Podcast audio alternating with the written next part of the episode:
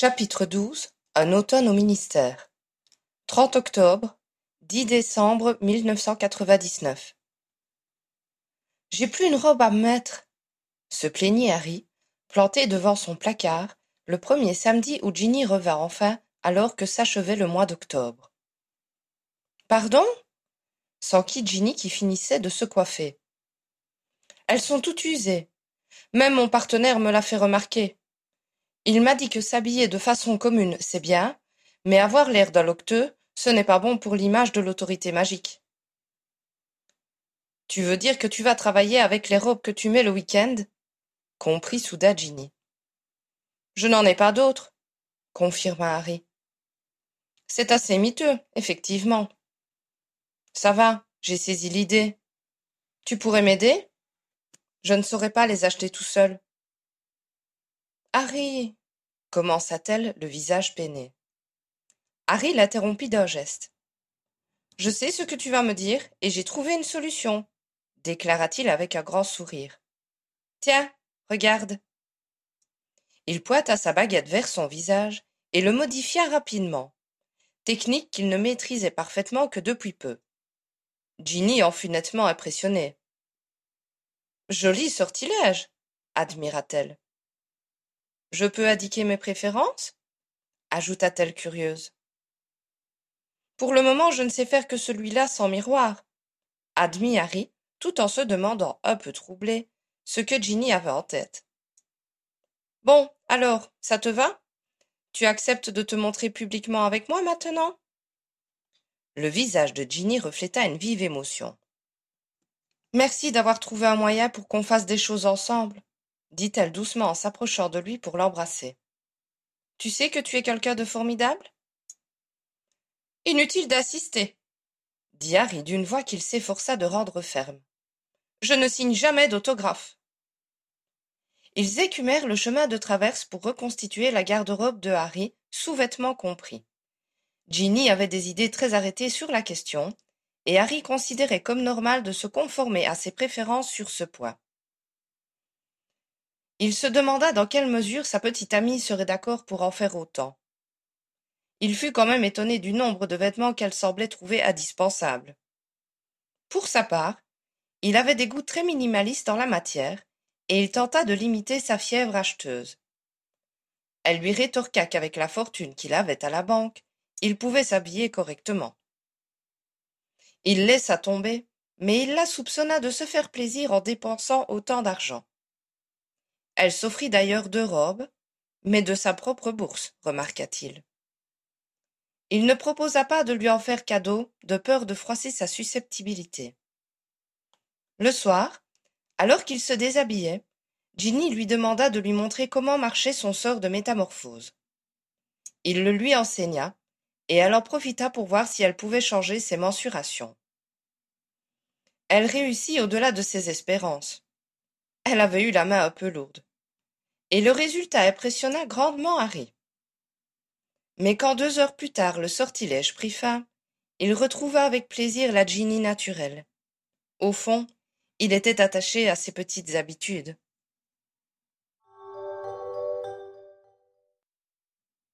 Sa vie professionnelle était assez différente de ce qu'il s'était imaginé, mais il ne s'en plaignait pas. Comme le lui avait expliqué à son arrivée, L'essentiel de son travail ne se limitait pas à la chasse aux mages noirs qui, Merlin merci, n'étaient pas si nombreux. Outre les morts suspectes et les trafics illégaux, ils étaient appelés en urgence par des concitoyens confrontés à un problème sérieux. Actes de violence, sorts douteux, ou créatures se trouvant dans un endroit où elles n'avaient rien à faire. Dans ce dernier cas, ils veillaient à ce qu'aucun sorcier ou moldu ne soit blessé, pendant que leurs collègues de la régulation des créatures magiques s'occupaient du trouble fait. Pour se rendre rapidement sur place, les aurores s'entraînaient régulièrement à transplaner vers les lieux sorciers les plus fréquentés. Les nuits où il ne dormait pas sur un lit de camp dans le bureau des aurores, Harry savourait ses soirées. Il commençait par se détendre confortablement installé devant le feu que Créature avait préparé en sirotant une bière au beurre. Ensuite, Ron arrivait, lui racontait les dernières anecdotes de la boutique, généralement cocasses. Puis, les deux jeunes gens allaient prendre leur repas dans la cuisine. Harry était relativement satisfait des services de créature. Celui-ci ne tenait pas la maison aussi bien qu'il cuisinait, mais ni Harry ni Ron ne s'offusquaient de trouver des moutons sous les lits ou de récupérer l'horloge repassée de façon approximative. Certaines habitudes avaient la vie dure, et le vieil elfe passait toujours son temps à bougeonner entre ses dents. Mais ces diatribes n'avaient plus l'acidité qu'on lui avait connue, et aucun des deux garçons ne se donnait la peine de les écouter avec attention. Quelques mois après avoir emménagé, Harry avait émis l'idée d'employer un autre elfe pour décharger un peu son serviteur. Ce dernier s'était raidi d'émotion. Le nez frémissant, les oreilles tremblantes, il avait dignement signifié que si son travail ne convenait pas à maître Harry, il était prêt à recevoir un vêtement et aller mourir ailleurs.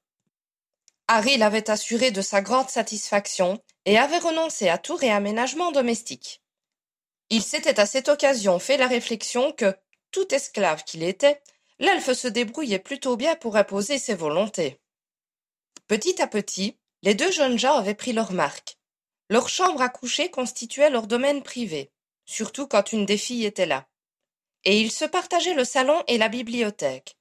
La cuisine, par contre, était sous la direction de créatures. Chacun savait où il pouvait entasser ses affaires et être sûr de les retrouver.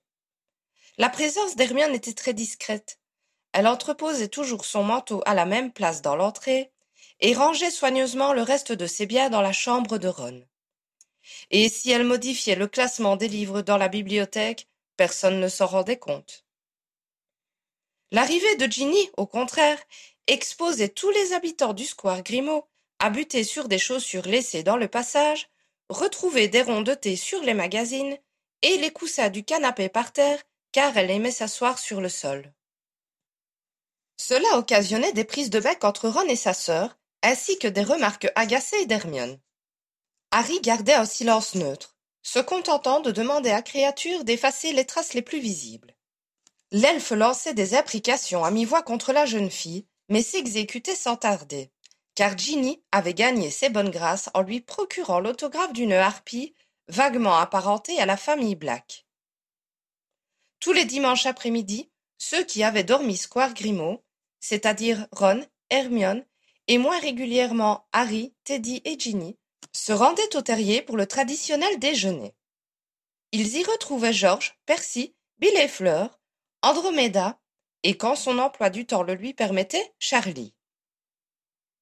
On s'installait tant bien que mal autour de la table dans le jardin ou dans la cuisine, et on mangeait dans une humeur joyeuse, ce qui n'excluait pas les petites querelles internes de la fratrie Weasley. Andromeda y racontait les plus récents exploits de Teddy. On parlait Quidditch, bave-boule, recettes de cuisine, surtout Molly et Fleur qui défendaient la gastronomie de leurs pays respectifs, et on rapportait les derniers potins. Après le repas, Harry, qui avait souvent trop mangé, s'installait dans un fauteuil et s'assoupissait plus ou moins, en regardant Ron et Fleur jouer aux échecs.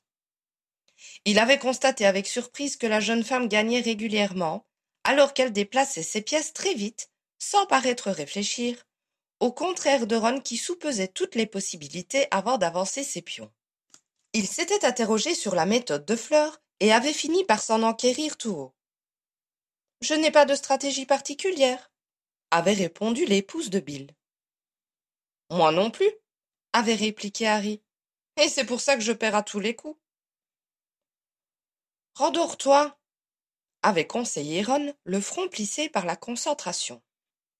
Une fois sa digestion achevée, et si le temps était beau, quand il ne pleuvait pas à verse plus exactement, Harry partait ensuite faire un tour sur sa moto, après s'être soigneusement désillusionné et entouré d'un sortilège de silence.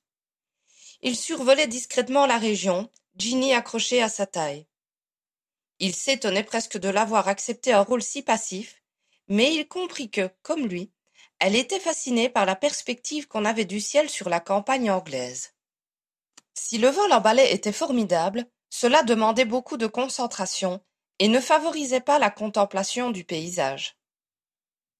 Parfois, Harry et Ginny s'affrontaient dans des duels d'attrapeurs, Harry sur son éclair de feu et son ami sur le brosse dur de son frère. Harry dut admettre que la tactique de Ginny dépassait la sienne et qu'elle devenait un redoutable adversaire, même sans son balai de compétition. Ils volaient tous deux de manière très différente. Lui, tout en instinct, elle, tout en technique.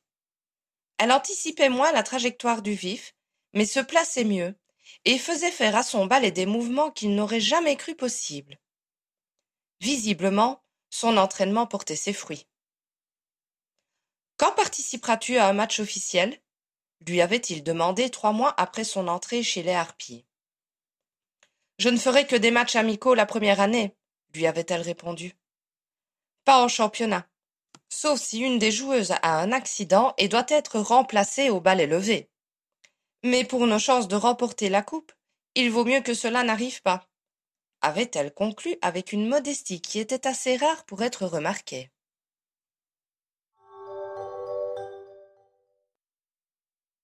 Durant son premier mois au ministère, Harry avait fait deux rencontres qui l'avaient marqué. La première intervint la seconde semaine après sa prise de fonction. Alors qu'il traversait le ministère pour se rendre d'un bureau à un autre, feignant de ne pas apercevoir les regards divers dont il était l'objet, il reconnut un fonctionnaire et se souvint soudainement de toute l'inquiétude qu'il avait ressentie pour lui. Monsieur Cattermole L'homme se retourna, ne semblant pas réussir à croire que le grand Harry Potter s'adressait à lui. Que puis-je pour vous, monsieur? s'inclina-t-il respectueusement. C'est moi qui vous ai empêché de rejoindre votre femme le jour où elle a été convoquée au ministère pendant l'année des ténèbres, avoua Harry. Mon ami Ron avait pris votre place. J'espère que vous avez pu vous en tirer tous les deux. C'est très gentil à vous de vous en préoccuper, dit l'homme d'une voix émue. Tout s'est bien terminé pour nous. Nous avons suivi les conseils qu'on nous a donnés, et nous sommes allés nous réfugier avec les enfants chez le frère de ma femme, côté Moldu. Nous avons même poussé mes beaux-parents à aller à l'hôtel, car le ministère connaissait leur adresse. Sage précaution, approuva Harry. Nous sommes restés là-bas toute la guerre. Nous nous apprêtions à quitter le pays quand nous avons appris que vous nous aviez délivrés de vous savez qui. Nous ne pourrons jamais vous en remercier assez, conclut-il avec ferveur. Oh, de rien sourit avec gêne Harry.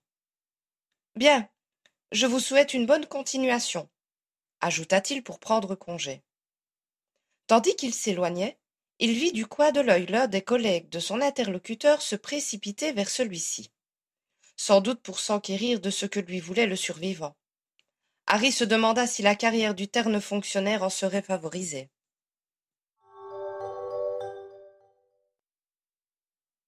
Quelque temps plus tard, Hermione proposa à Harry de venir déjeuner avec elle. À l'heure prévue, il partit de son bureau pour rejoindre son ami dans le sien. Mais quand il abandonna l'ascenseur après que la voix chantante lui eut indiqué qu'il était arrivé à destination, il se retrouva dans un couloir inconnu. Il s'était résigné à frapper à la première porte et à demander son chemin quand une silhouette familière se profila devant lui. Il sentit aussitôt ses entrailles se nouer. Quatre ans avaient passé, mais il se rendit compte qu'il ne pouvait toujours pas soutenir le regard d'Amos Diggory. Harry prononça l'homme d'une voix douloureuse. Deux secondes insupportables s'étirèrent avant qu'il ne réussisse à se reprendre. Bonjour, mon garçon. Qu'est-ce qui t'amène? Je. je cherche Hermione, balbutia Harry. Hermione Granger. Bien sûr, bien sûr. Tu n'as qu'à suivre ce couloir. C'est la première porte à droite après le tournant. Merci, monsieur. Ils se saluèrent de la tête. Monsieur Diggory s'engouffra dans l'ascenseur et Harry se mit à avancer machinalement. Il se sentait nauséeux et il avait les jambes tremblantes. Il se demanda combien de temps encore rencontrer le père de Cédric s'avérerait être une telle épreuve. Il toqua à la porte que l'homme lui avait indiquée et entra en entendant l'invite d'Hermione. Elle était manifestement en train de dicter une note de service. Elle lui fit signe de patienter une minute, et Harry ne fut pas mécontent de son répit. Quand la jeune femme ponctua énergiquement son message et le fit décoller d'un gracieux coup de baguette, Harry était presque en état de lui adresser un sourire.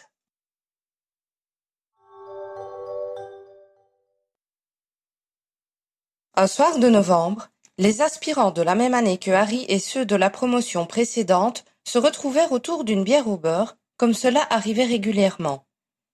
La conversation roula sur la façon dont ils avaient été recrutés chez les Aurores. Ceux qui étaient entrés en même temps que Harry avaient, comme lui, présenté leur candidature après avoir obtenu leur sac E aux aspics. Les autres, par contre, avaient un parcours plus atypique. Angelina et Alicia étaient dans la vie active quand elles avaient été contactées. Simus, Michael Corner et Anthony Goldstein l'avaient été après avoir passé leur ultime examen à Poudlard lors des sessions de rattrapage organisées par Aristote Brocklehurst. J'ai vraiment eu de la chance, se félicita Simus. Lorsque j'ai vu que j'avais obtenu que quatre E, j'ai cru que c'était fichu. J'étais fou de joie quand ils m'ont fait leur proposition. Harry faillit s'étrangler dans sa bière au beurre. Bien sûr, il aurait dû comprendre plus tôt que les aspirants de cette année-là n'avaient pas eu à présenter leur bulletin de notes. C'était évident, puisque même Ron qui n'avait pas passé son examen avait été sollicité par le bureau des aurores. Mais pourquoi diable l'avait-on obligé, lui, à faire une dernière année à Poudlard, alors que d'autres n'avaient pas eu besoin d'une autre qualification que leur participation à la chute de Voldemort? N'en avait-il pas fait plus que chacun d'entre eux? Il maîtrisa sa quête de tout sous le regard inquiet de ses camarades, en faisant signe que tout allait bien mais il passa la fin de la soirée à cogiter dans son coin. Il n'en parla pas à Ron en rentrant, car il savait qu'il serait indélicat de rappeler à son ami qu'il aurait pu faire la carrière dont il rêvait s'il n'avait pas décidé de rester auprès de son frère. Harry n'évoqua pas davantage ses pensées le lendemain soir, durant le repas qu'ils partagèrent avec Hermione et Ginny. Plus tard, alors qu'il était en train de se laver les dents dans la salle de bain attenante à sa chambre, Ginny va se planter à ses côtés en se brossant les cheveux. Qu'est-ce que tu as ce soir? demanda-t-elle. Rien, répondit Harry, la bouche pleine de dentifrice. Ginny n'insista pas et continua son débroussaillage. Elle avait vraiment de beaux cheveux, d'un roux éclatant, qui lui tombaient à mi-dos. Elle les tressait quand elle volait, mais le reste du temps, elle les laissait libres ou en queue de cheval. Harry l'observa tandis qu'elle se lavait les dents à son tour, et se débarbouillait avec une potion qu'elle prit dans un des nombreux flacons qui débordaient de l'armoire de toilette que Harry avait mise à sa disposition. De retour dans la chambre, elle retira le peignoir qu'elle avait passé sur sa nuisette et se mit au lit. Harry se déshabilla lentement et se glissa à ses côtés. Adossée aux oreillers, elle lisait Quidditch Magazine mais il savait qu'elle était prête à l'écouter. Les aurores ont invité tous ceux qui ont participé à la bataille à les rejoindre. Je veux dire, les plus jeunes, corrigea-t-il. Et qui en avaient terminé avec l'école, précisa-t-il encore. Ginny garda le silence, mais abaissa son journal pour le regarder attentivement. Pourquoi ne me l'ont-ils pas proposé à moi? formula enfin Harry. Tu voulais avoir tes aspics? supposa Ginny. Non, je n'ai jamais étudié. Personne n'ignorait que je souhaitais devenir Aurore, et je ne suis retournée à Poudlard que pour obtenir ces fichus E. Il n'avait pas pu contrôler sa voix, et la fin de sa phrase laissa transparaître la colère qu'il ressentait. Qu'est-ce qui te gêne le plus là-dedans? questionna patiemment Ginny.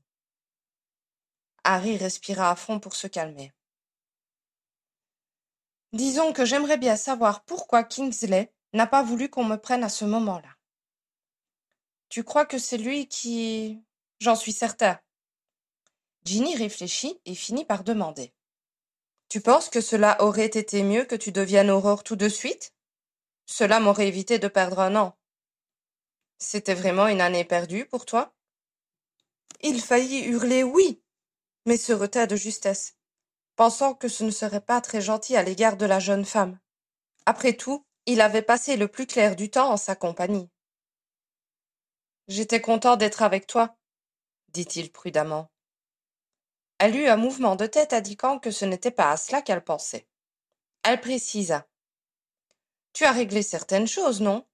Tu as pu souffler un peu, tu as pris la décision de t'installer ici, Tu t'es prononcé sur tes choix politiques, fait connaissance avec Teddy. Ce n'était pas complètement faux. Il se souvint de sa sérénité lors de la commémoration du premier anniversaire de la bataille de Poudlard. Il avait eu le temps d'accepter ses deuils, de retrouver une vie sereine, de prendre du recul au sujet de tout ce que tout le monde appelait l'année des ténèbres. Il n'est pas dit qu'il aurait été bénéfique pour lui de se replonger dans la guerre en traquant les derniers mange-morts avec les aurores. Son retrait à Poudlard l'avait aussi éloigné des procès et des intrigues pour chasser Kingsley du ministère. Avoir vécu tout cela par presse et courrier interposé lui avait largement suffi. Tu crois. Tu crois que Kingsley savait que je pourrais l'aider politiquement quand il a décidé cela pour moi? Ginny considéra l'idée et secoua la tête. Je pense qu'il n'avait que ton bien à l'esprit en décidant de te laisser une dernière année à Poudlard. C'est Hermione qui a proposé que tu te prononces publiquement en sa faveur. Et tu n'aurais pas eu à le faire sans l'article de Rita Skeeter. Kingsley n'est pas un manipulateur.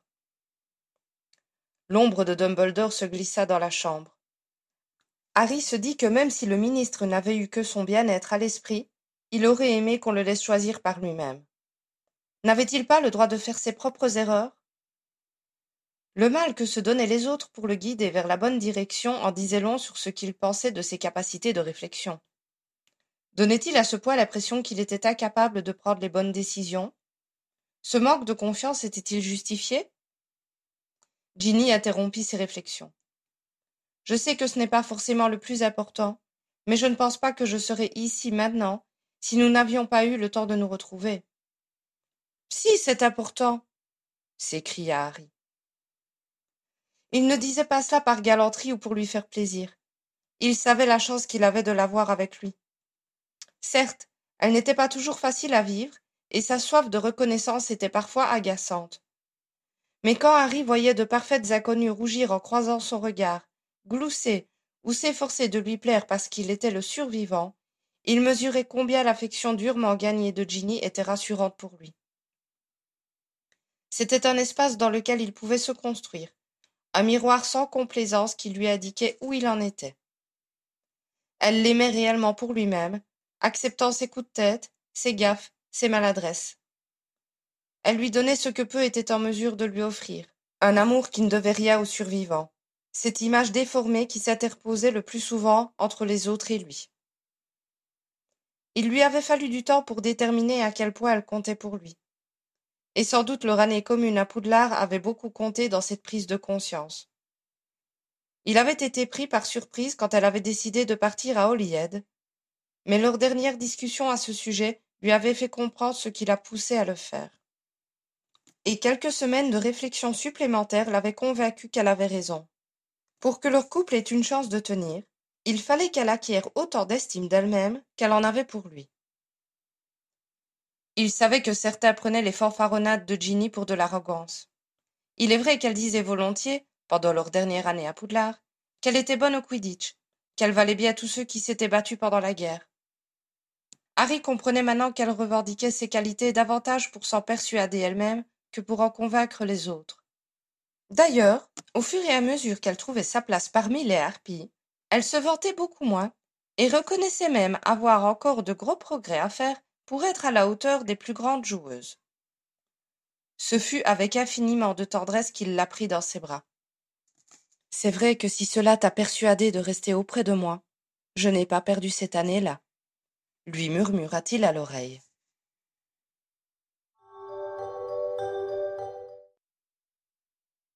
Deux semaines plus tard, Harry était en train de remplir un rapport quand Owen Harper s'approcha de son bureau. Je me suis renseigné pour l'équipe de Quidditch, annonça-t-il. Généralement, les rencontres interministérielles commencent en avril, ce qui nous laisse cinq mois pour nous entraîner. À part l'équipe du département des sports magiques, ils n'ont pas un niveau bien élevé. Mais il faut composer l'équipe, choisir un capitaine. J'ai déjà fait la composition, répliqua Harper. Poursuiveur, Alicia Spinet, Angelina Johnson et moi. Batteur, Albert Hurts et Primrose Duckworth.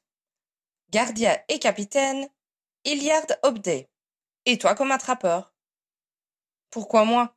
Tu te débrouilles bien aussi, non? Potter, arrête de faire ton modeste. Tout le monde sait que tu as toujours été le meilleur, depuis ta première année. Si bon que ça intervint Pritchard de sa place. Il n'a jamais laissé passer un vif, confirma Harper. Si, quand même, rectifia Harry. La première fois, il y avait les détraqueurs, opposa son camarade. Et la seconde, ton gardien de but t'a assommé. Je n'ai pas joué tous les matchs, tempéra Harry. Mais quand tu les joues, il y a du spectacle. J'ai adoré la fois où tu as envoyé un patronus contre cet imbécile de Malfoy juste avant de choper le vif. Harry dévisagea Harper, stupéfait de trouver en lui un tel supporter.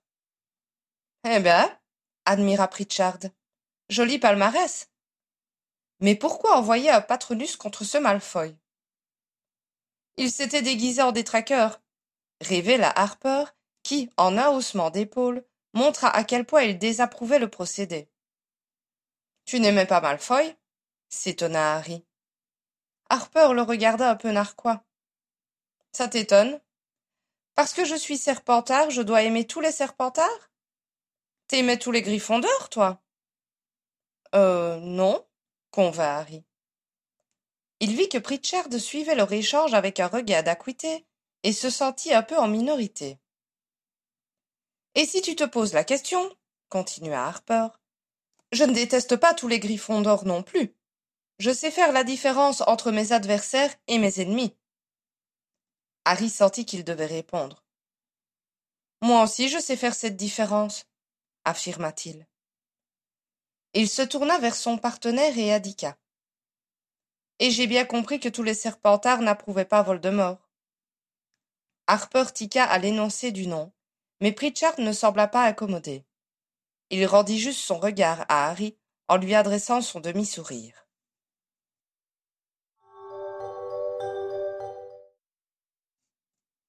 Un vendredi matin, Harry trouva un mot sur la table de la cuisine. Georges invité pour ce soir. Tu rentres tard? Harry griffonna rapidement. Vers vingt heures. Prenez l'apéro sans moi. Hermione serait là aussi puisqu'on était vendredi, mais pas Ginny, hélas. Heureusement, elle devait rentrer une semaine entière pour les fêtes à la fin du mois, et il attendait ce moment avec impatience, même s'il savait qu'il aurait des astreintes et qu'il ne profiterait pas d'elle autant qu'il le voudrait. Quand il rentra douze heures plus tard, Ron servait à boire à George et à une très jolie jeune fille qu'il ne connaissait pas. Qui est-ce? demanda-t-il tout bas à Hermione qui s'était avancée pour l'accueillir. La nouvelle vendeuse de George et Ron. Il ne t'en a pas parlé On ne s'est pas tellement vu cette semaine, justifia Harry. J'ai eu pas mal de gardes. Et tu ne la reconnais pas Je devrais, c'était Loïse Midgen.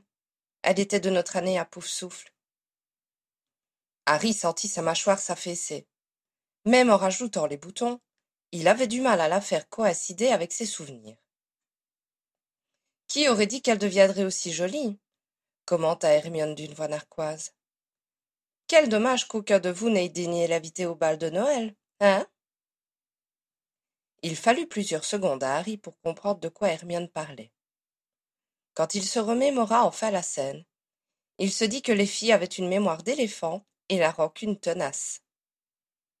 Harry récupéra sa mâchoire et s'approcha des trois autres pour les saluer. Un peu plus tard, en sirotant son hydromel, Harry demanda à Héloïse. Tu as travaillé dans d'autres boutiques avant de venir chez les Weasley? J'ai fait quelques petits boulots chez les Moldus, avoua-t-elle avec un sourire gêné. Ah bon? C'était pendant l'année des ténèbres. Je n'ai pas pu retourner à Poudlard, puisque mes parents sont moldus. Mais nous n'avons pas été inquiétés, grâce à mon ami Don Stebbins, qui a fait venir son père pour sécuriser ma maison. Comme je n'avais pas de diplôme, j'ai pris ce que j'ai trouvé comme travail, caissière dans une grande surface. Les garçons la regardèrent sans comprendre. Je faisais payer les gens quand ils sortaient d'un très grand magasin, expliqua la jeune fille. Cela n'a rien à voir avec chez nous. On encaisse sans parler aux clients. Ils sont tellement nombreux qu'il y a plein de personnes qui font la queue, et ils sont toujours très pressés. Enfin bref, je n'ai appris qu'en décembre dernier que la guerre était finie chez nous, et c'était trop tard pour me réinscrire à l'école. Stebbins ne t'a pas prévenu qu'on avait repris Poudlard? demanda Harry. Il se rendit très vite compte que c'était une gaffe, au regard consterné de George et Ron, doublé du coup de pied féroce qu'il reçut d'Hermione. Don a suivi son père à la campagne, et ils ont été tués par des rafleurs. Ils étaient sans pur, mais très opposés au régime des ténèbres. Je suis désolé, s'excusa Harry, confus. Tu ne pouvais pas savoir, l'exonéra Héloïse d'une voix triste. Quoi qu'il en soit, mes parents ne voulaient pas que je revienne dans le monde sorcier, car ils pensaient que c'était trop dangereux. Mais il y a un mois, j'ai craqué. Mon travail était nul, et cela me manquait terriblement de ne plus faire de magie. Et puis, j'avais peur qu'un jour je ne puisse plus me contenir. Plus le temps passait, plus je sentais que lorsque je m'énervais ou quand j'étais triste, j'avais des picotements dans les mains et je sentais la magie essayer de sortir.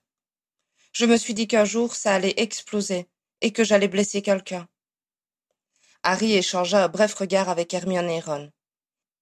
Il savait à quel point les craintes de la jeune fille n'étaient pas exagérées. Mes parents n'étaient pas contents, mais j'ai décidé d'essayer au moins une fois.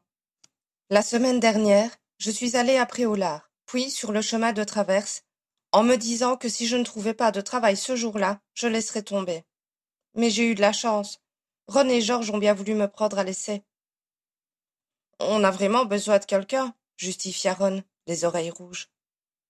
Quelle chance commenta Hermione. Le ton était sincère, et seuls Ron et Harry purent en soupçonner l'ironie. D'autant qu'Hermione enchaîna tout de suite. Tu devrais inviter tes parents à venir sur le chemin de traverse. Cela les rassurerait peut-être. C'est une bonne idée, je vais y penser, répondit Héloïse en souriant de gratitude à Hermione. Elle était vraiment très jolie. La soirée fut agréable, d'autant que, par égard pour la nouvelle venue, Georges fit un effort pour participer à la conversation. Harry se dit que c'était une expérience à recommencer. Il pourrait inviter Neville ou Dean. Pourquoi pas leur ancienne équipe de Quidditch? Il serait heureux de revoir Olivier Dubois et Cathy Bell. Alicia et Angelina, qui travaillaient avec lui au bureau des aurores, seraient également de la partie. Oui, cela pourrait faire une soirée sympa. Enfin, peut-être pas pour Hermione.